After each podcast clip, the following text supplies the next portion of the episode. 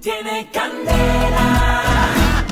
¡Ije! Llegaron los consejitos con Tolemio en candela. Ahí va. Y del Sí, Huila, señor. a todo el mundo.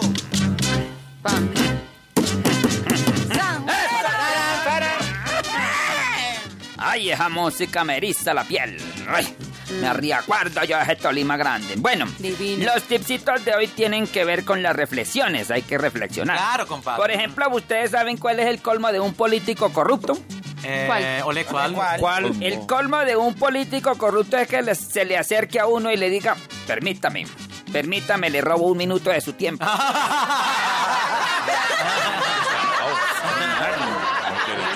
Con el triunfo del no en el plebiscito, quedó demostrado que Uribe sigue siendo el de los falsos positivos. Ay. Ay, Dios mío. Ay, Sí, ay, ay. señor. Con los acuerdos de paz se demostró que los guerrilleros se ven mejor en Guayavera que con camuflado.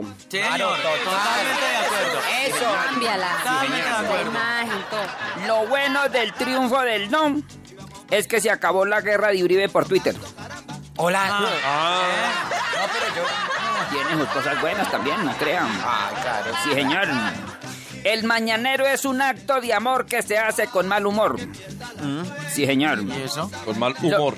Sí, señor. Ah, sí, señor. Mato. Sí, señor. Los ricos no generan riqueza. Si generara riqueza se llamarían trabajadores.